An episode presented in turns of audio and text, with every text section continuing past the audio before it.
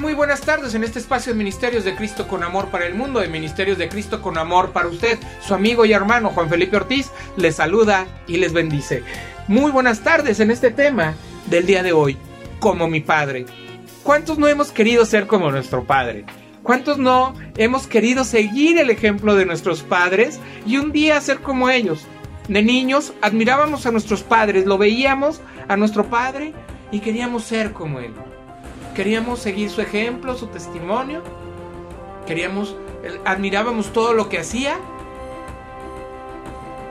Y, decíamos, yo un día quiero ser como mi padre. Yo un día quiero hacer lo que mi padre hace. Y, muchas veces buscamos ese ejemplo. Buscamos ese testimonio. Y hoy que estamos en Cristo, buscamos ser como Jesús. Y buscamos en nuestro carácter y en nuestra forma de ser, ser como Dios ser como nuestro Padre. Imitarlo para poder tener una vida de santidad igual que nuestro Padre. Porque allí en 1 de Pedro 1.16, que es el versículo central, dice, porque escrito está, sed santos porque yo soy santo. Tenemos que buscar tener esa santidad porque el Señor es santo.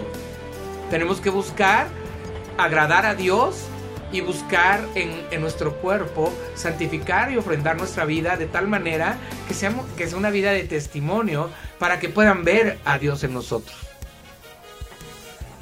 No que un día seamos como Él. No, nunca podremos ser como Él porque Él es perfecto. Pero que sí busquemos ser como el varón perfecto.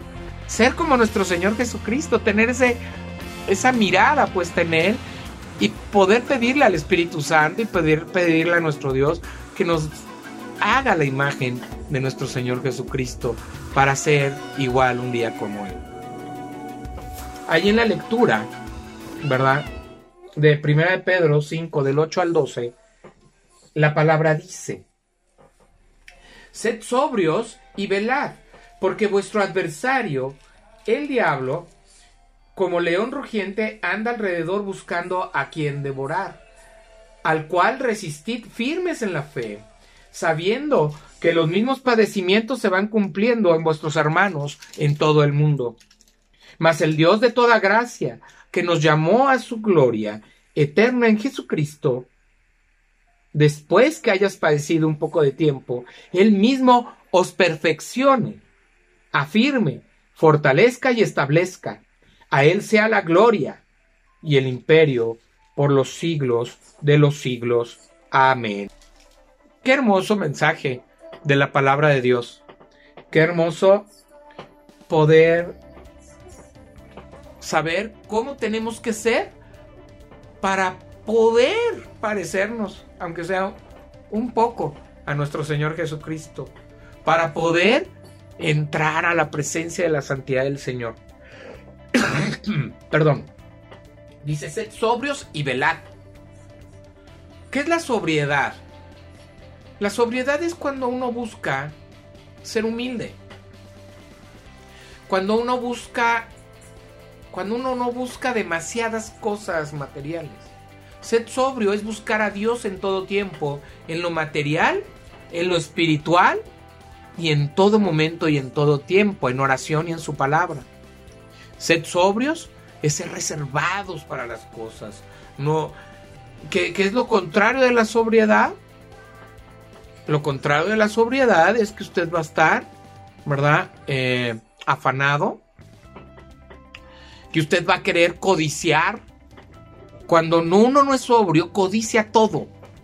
Codicias lo material, codicias la mujer de tu prójimo, codicias la vida del otro, el trabajo del otro. Pero cuando somos sobrios, podemos vivir en contentamiento, en esa paz y en ese gozo que solamente el Señor nos da.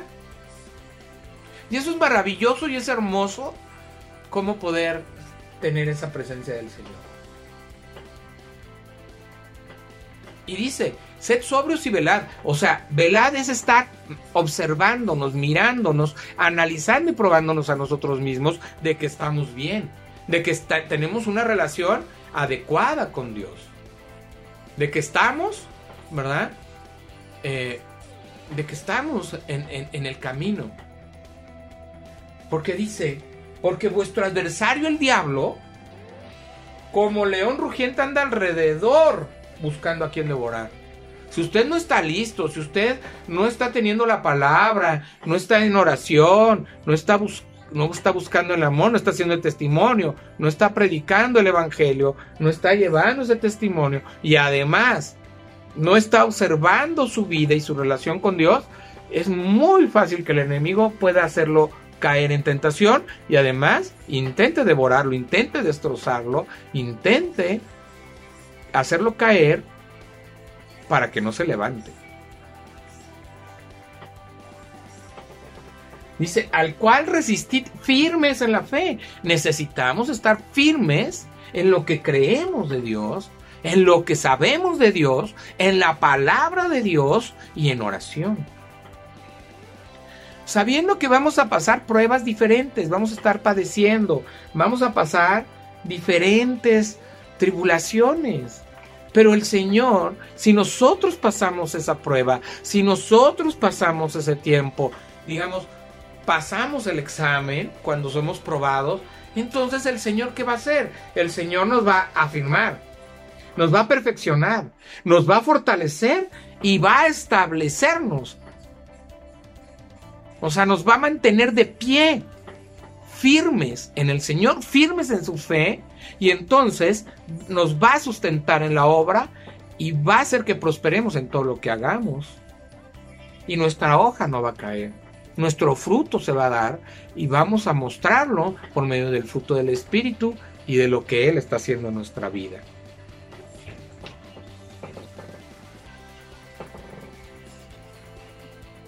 El estudio dice,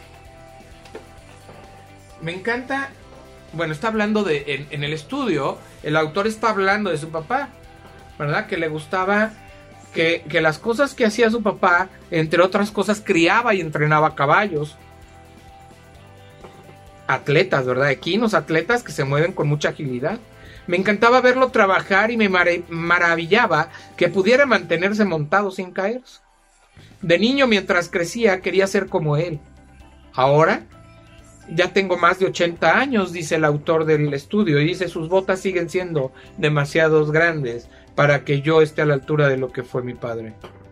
A veces vemos como nuestro padre tuvo una vida, ¿verdad?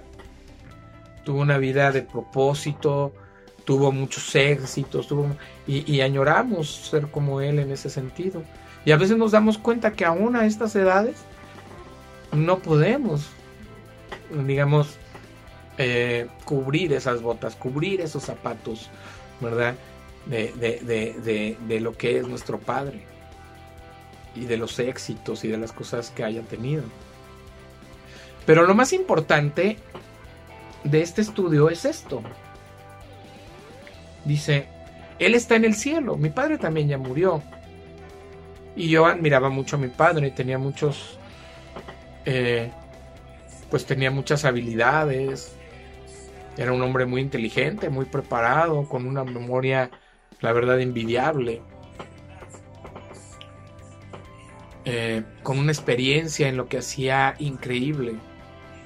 Su amor por la política, su amor por el servicio, es la verdad, eh, fue, fue admirable, la verdad. Y aunque no fue perfecto, pero para mí fue un ejemplo de trabajo, de honestidad, de responsabilidad.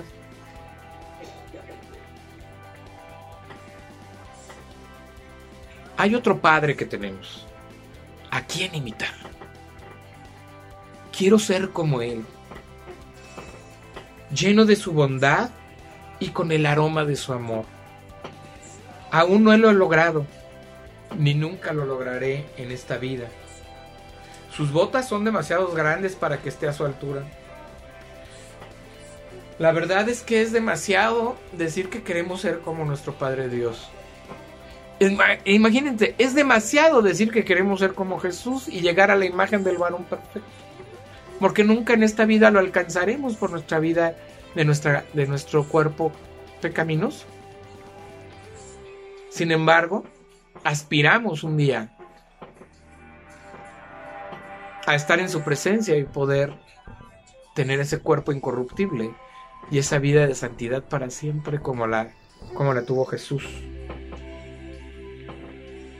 Los zapatos de Jesús, los zapatos de nuestro Padre Dios son muy grandes. Nunca podremos alcanzarlos. Sin embargo, creo que aspirar a ello por medio de su palabra y de la guía del Espíritu Santo nos ayudará cada día ser perfeccionados para cada día buscar esa santidad en Dios. El apóstol declaró, el apóstol Pablo declaró, mas el Dios de toda gracia, que nos llamó a su gloria eterna, pues no es el apóstol Pablo, pero es el apóstol Pedro. Está equivocado este estudio aquí en esta parte. El apóstol Pedro declaró, mas el Dios de toda gracia que nos llamó a su gloria eterna en Jesucristo, Él mismo os perfeccione, afirme, fortalezca y establezca. Él tiene la sabiduría y el poder para hacerlo. La imposibilidad de ser como nuestro Padre Celestial no durará para siempre. Dios nos ha llamado a transmitir la belleza de su carácter.